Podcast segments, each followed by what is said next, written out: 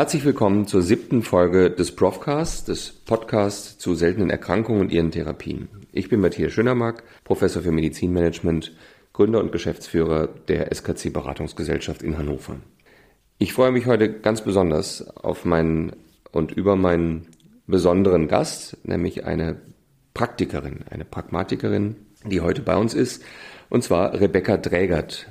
Rebecca Drägert ist Outreach Nurse am Kinder- und Jugendkrankenhaus auf der Bult und kümmert sich ganz speziell um Patientinnen und Patienten mit seltenen Erkrankungen, und zwar mit schweren angeborenen Hauterkrankungen. Und äh, hier spezifisch um die Epidermolysis bullosa Patienten, die sogenannte Schmetterlingskrankheit, und Patientinnen mit kongenitaler Ichthyose, die auch als Fischschuppen- oder Harlekin-Krankheit bezeichnet wird. Darüber werden wir heute eine ganze Menge hören.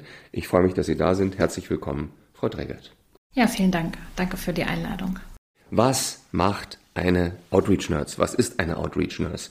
Das müssen Sie als allererstes mal erklären. Also ich bin Kinderkrankenschwester und der Begriff Outreach Nurse kommt ja aus dem Englischen, bedeutet so viel wie Schwester für draußen. Man kann das so ein bisschen vergleichen mit einer früheren Gemeindeschwester. Das Projekt kommt eigentlich aus England, wo sich halt eine Pflegekraft um die Patienten auch zu Hause kümmert. Genau, so kann man es einfach sagen. Also frei übersetzt, Schwester für draußen. Schwester für draußen. Wie sieht Ihr Arbeitsalltag aus? Also Sie sind demnach nicht in ähm, Schwesternkleidung auf Station im äh, Kinderkrankenhaus auf der Bult, sondern Sie sitzen im Auto oder äh, fahren mit dem Zug oder wie, wie sieht so ein Tag bei Ihnen aus? Also ich arbeite auch auf der Station und auch in der Tagesklinik in der Ambulanz und unterstütze damit meine Kollegen und führe dort auch Beratungen durch und auch Verbandswechsel und alles, was ansteht. Und fahre auch umher mit dem Auto oder Zug in andere Städte. Und mein Arbeitsalltag sieht, ist immer unterschiedlich. Genau, je nachdem, was für Anfragen ich habe, wo ich hin muss und was für Patienten kommen. Nebenbei habe ich viele Anfragen per Telefon, beantworte E-Mails, kümmere mich praktisch um die, ja auch um das häusliche Umfeld der Familie. Ihre Spezialität sind schwere Hauterkrankungen, die ähm, seit Geburt oder von Geburt an äh, die Patienten und auch ihre Familien belasten. Ähm, das sind zwei, wenn ich es richtig verstanden habe. Das eine ist die Epidermolysis bullosa. Ähm, was ist das für eine Erkrankung? Können Sie das mal beschreiben? Das ist eine genetisch bedingte Erkrankung, die in der Schwangerschaft noch nicht gesehen wird. Und wenn das Kind geboren wird, manchmal kommt es auch etwas später, hat das Kind halt Hautläsionen. Das heißt, es sind Blasen oder die Haut ist es ist ein Hautdefekt. Es ist eine genetische Erkrankung, weil ein bestimmtes Eiweiß fehlt. Also es ist eine, die Haftungsstruktur ist nicht korrekt in der Haut und es gibt verschiedene Stufen, also verschiedene Abstufungen der Erkrankung. Genau, und je nach Schweregrad sind die Kinder unterschiedlich betroffen. Also frei übersetzt Schmetterlingserkrankung, weil die Haut so empfindlich ist wie ein Schmetterling. Durch Druck und Reibung können Blasen entstehen und sogenannte Hautdefekte. Also wie, wie imponiert diese Krankheit? Schmetterlingskrankheit sagten Sie.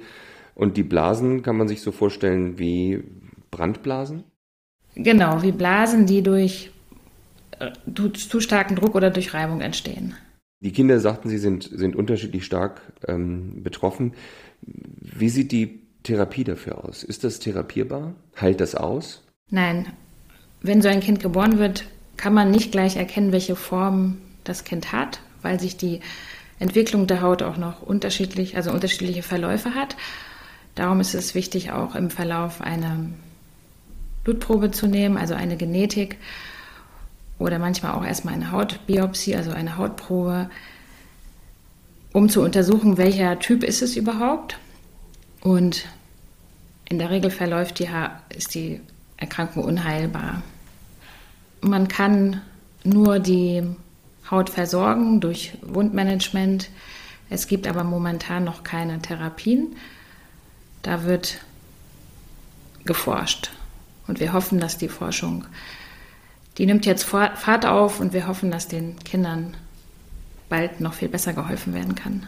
Also, um in der Analogie zu bleiben, das sind ähm, Kinder, die, wenn sie stark betroffen sind, so wie Schwerstverbrannte tatsächlich also verbunden werden müssen. Ähm, die Wunden, die Haut muss gepflegt werden, muss bandagiert werden. So, so ungefähr kann man sich das vorstellen. Genau, die Haut ist halt an unterschiedlichen Arealen, je nach Ausbreitung halt offen. Also es ist offene Haut mit Blasenbildung. Und die Schleimhäute sind, können auch betroffen sein. Das heißt, Kinder mit einer schweren Form sind heiser, haben auch Probleme beim Trinken, weil sie Blasen in der, im Mund haben. Speiseröhre kann mitbeteiligt sein und je nach Form auch andere Schleimhäute. Und Sie fahren also dorthin bundesweit, nehme ich an, und, ähm, und betreuen dann diese Kinder, helfen den Angehörigen ähm, bei der Versorgung der Kinder, lernen sie an oder was, was, ist, was machen Sie dann als Outreach-Nerds tatsächlich vor Ort? Genau, wenn so ein Kind geboren wird und die Klinik meldet sich bei uns, fahre ich dorthin und würde leite halt das Pflegepersonal und die Eltern an. Wie, ist ein, wie erfolgt ein Verbandswechsel? Und natürlich finde ich wichtig, dass die Eltern so schnell wie möglich mit einbezogen werden. Da muss man natürlich immer gucken, wie weit sind die Eltern schon. Es ist ja auch erstmal ein riesiger Schock, wenn so ein Kind geboren wird, wenn zum Teil komplett die Haut fehlt. Genau, es geht halt erstmal um Anleitung. Und ich begleite die Familie dann im Verlauf. Wenn sie dann entlassen wird, fahre ich mit nach Hause oder leite den Pflegedienst an, falls einer notwendig ist. Wie viele Kinder gibt es in Deutschland, die an der Schmetterlingskrankheit leiden? Ungefähr, also wir auf der Bult betreuen ungefähr 100 Patienten, wobei es das alle Formen einschließt, auch nicht die stark betroffenen Formen. Und sie hat noch gefragt, wie mein Einzugsgebiet ist. Es ist bis Frankfurt am Main, wobei ich auch schon manchmal weitergefahren bin. Also gibt es in Süddeutschland, ähm, ich glaube, die Freiburger Klinik, die das dort versorgt, oder? Genau, da gibt es die Klinik in Freiburg oder auch Salzburg, mit denen wir auch kooperieren. Aber das Projekt Outreach Nurse, da bin ich jetzt im Moment noch die Einzige in Deutschland. Ja, wir haben das sozusagen ins Leben gerufen. Das ist ähm, beeindruckend, weil das leuchtet einem natürlich sofort ein, dass das sinnvoll ist. Und ähm, es gibt nur eine einzige und das sind Sie. Genau. Großartig. Und auf der anderen Seite erschütternd. Also ich glaube, da gibt es noch eine ganze Menge zu tun. Das äh, ist ja ein, ein sehr, sehr sinnvolles und segensreiches Konzept. Die andere Erkrankung oder Hautkrankheit, um, um die Sie sich kümmern, die kongenitale Ichthyose. Ähm, können Sie unseren Zuhörern beschreiben, wie diese Krankheit imponiert? Genau, das ist eine sogenannte Verhornungsstörung.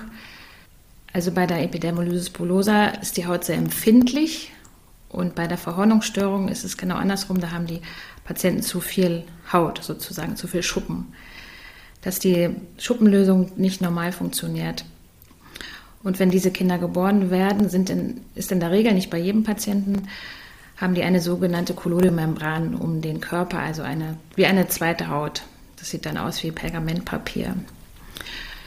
Genau, sie ist auch erstmal sehr erschreckend nach der Geburt, weil das Kind dann, die Haut ist sehr stramm und straff und diese Haut muss sich erstmal lösen. Und darunter kommt auch darauf an, welche Form der Idiose besteht, ist die Haut dann sehr gerötet oder sehr schuppend.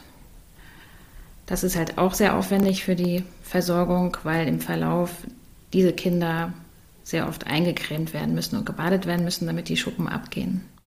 Also auch das ist, ähm, ja, Sie sagen aufwendig, eine intensive Therapie, die äh, sehr spezifisch ist, die also auch Eltern, Angehörige, Pflegende äh, eigentlich erst lernen müssen, weil auch diese Erkrankung selten ist.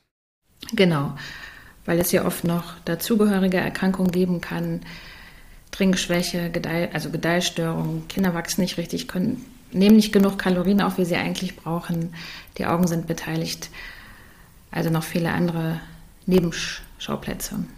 Ist die Ichthyosis behandelbar ähm, und, und heilt sie aus oder ist das ähnlich wie bei der Epidermolysis bullosa eine Krankheit, die die Patienten lebenslang begleitet?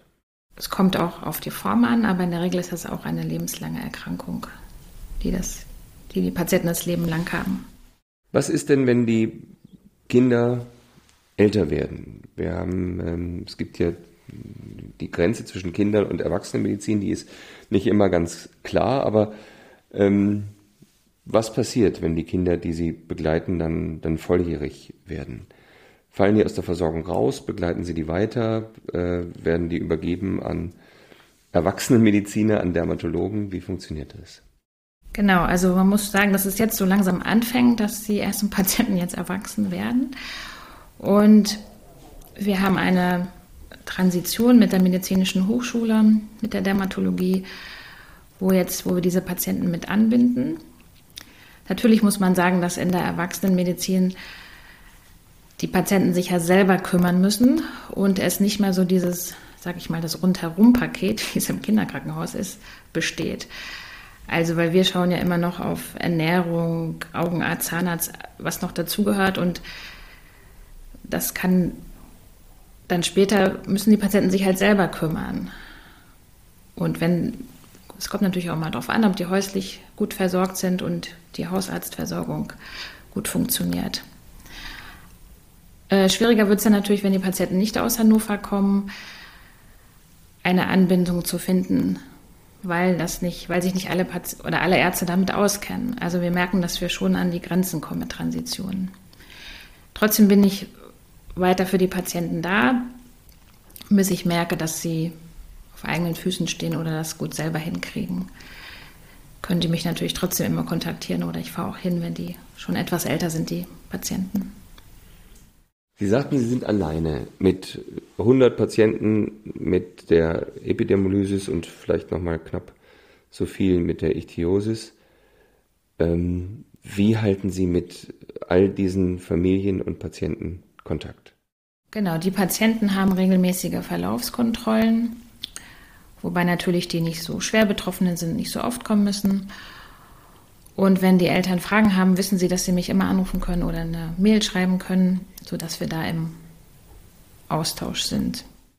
Also nutzen Sie auch digitale ja, Formate, Plattformen, also Videokonferenzen oder ja, Zoom, Skype, Teams, auch das auch genutzt und, und, die, und die Patienten werden so vor die Kamera gehalten oder sie können äh, eben von der Ferne beurteilen, wie der derzeitige Zustand ist? Genau, natürlich ist es vor Ort immer besser, aber wir führen auch Videokonferenzen durch, Telefonsprechstunden. Die Eltern können auch Fotos schicken, dass wir so intensiveren Kontakt haben. Es drängt sich mir eine, eine ganz persönliche Frage auf, die ich aber wichtig finde. Wie bleiben Sie angesichts dieses Missverhältnisses, also so viele Patienten, so viele Familien und Sie alleine, wie bleiben Sie in der Balance? Erstmal habe ich ein gutes Team, was unheimlich wichtig ist. Ich mache ja die Arbeit ja nicht alleine. Es ja geht ja nur zusammen mit meinem Team und mit meinem Chef. Genau, dass wir uns einfach immer wieder darüber regelmäßig austauschen. Und ich weiß, dass ich, genau, wir können uns immer wieder darüber austauschen, das ist, denke ich, das Wichtigste. Und wie in allen medizinischen Bereichen, also eine gute Nähe- und Distanzbalance zu finden. Wie ist die Stelle finanziert? Also mich, mich äh, lässt nicht los, dass es so wenige, beziehungsweise es gibt nur sie.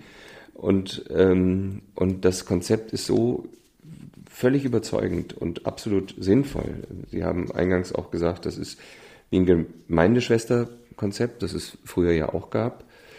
Ähm, wie wird das finanziert? Finanzieren das die Krankenkassen? Geht das über die normalen Pflegesätze oder äh, wie, wie muss ich mir das vorstellen?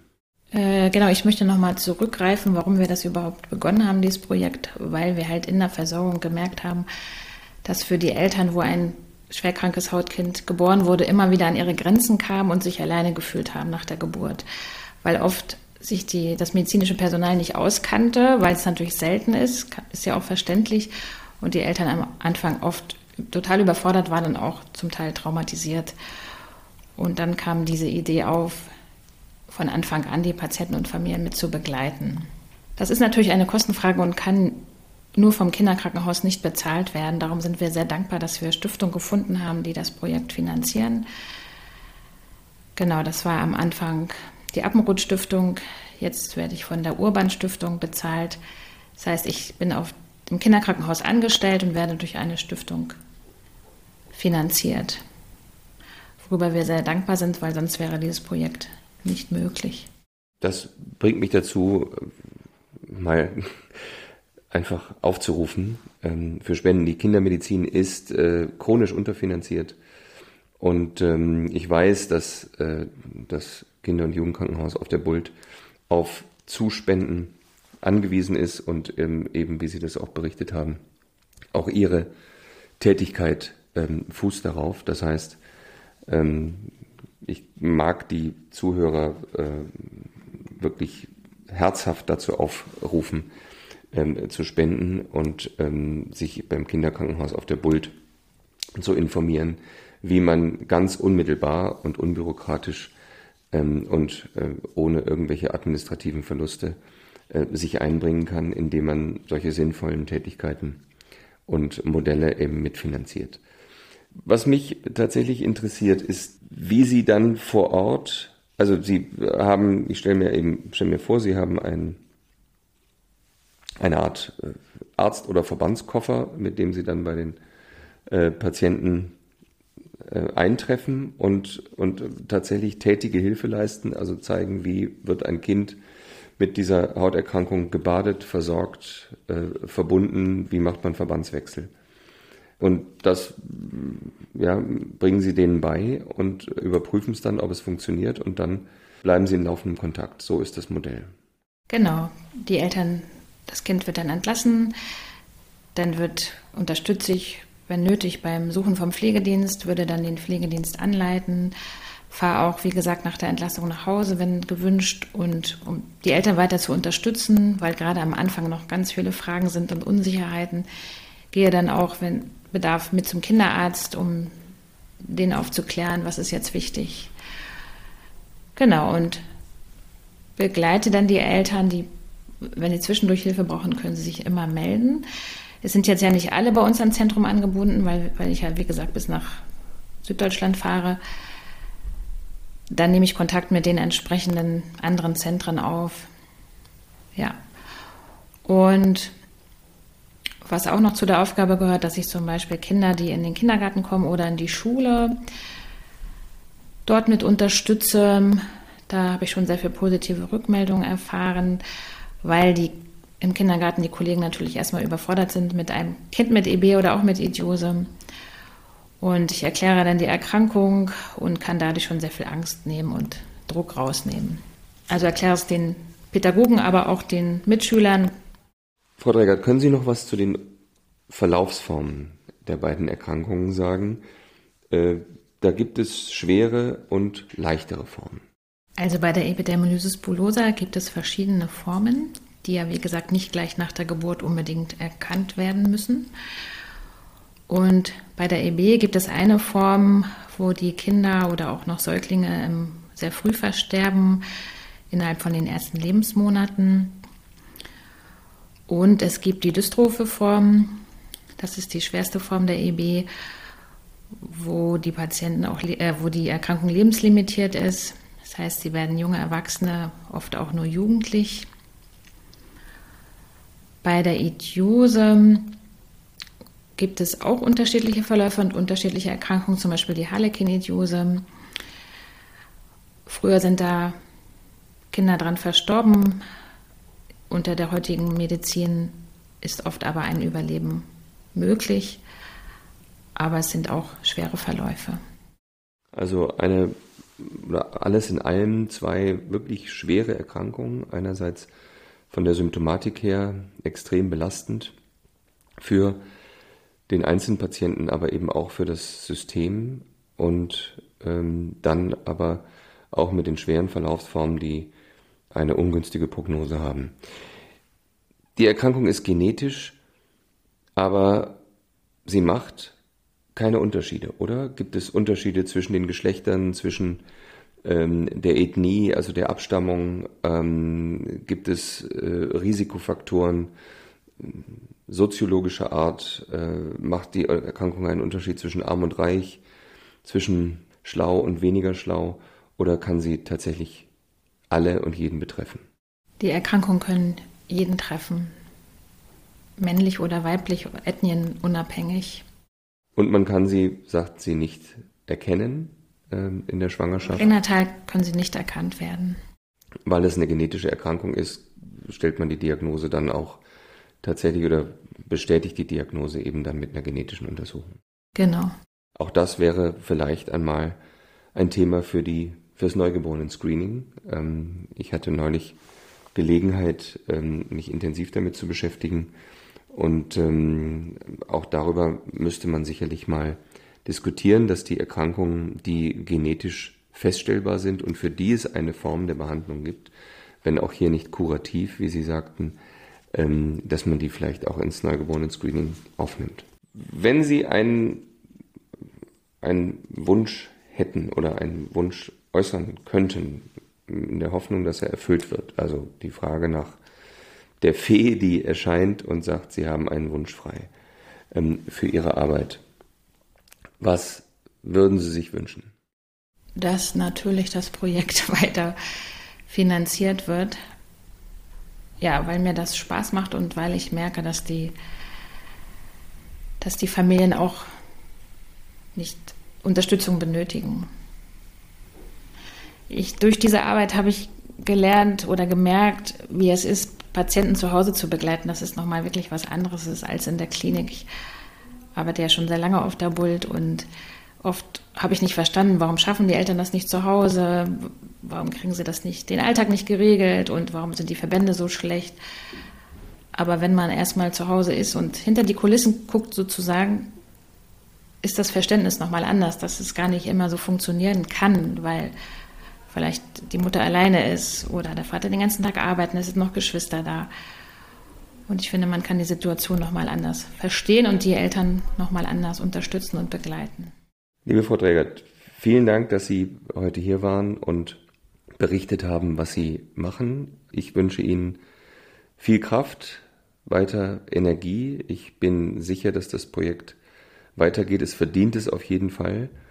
Wir hatten heute die einzige Outreach Nurse ähm, in Deutschland zu Gast, die sich um Patientinnen und Patienten mit schweren angeborenen Hauterkrankungen kümmert. Ein Modell, das aus meiner Sicht unbedingt ähm, wert ist, in die äh, Routine übertragen zu werden. Danke für Ihre Einblicke. Vielen Dank. Alles Gute für Sie und für die Patienten. Ja, vielen Dank.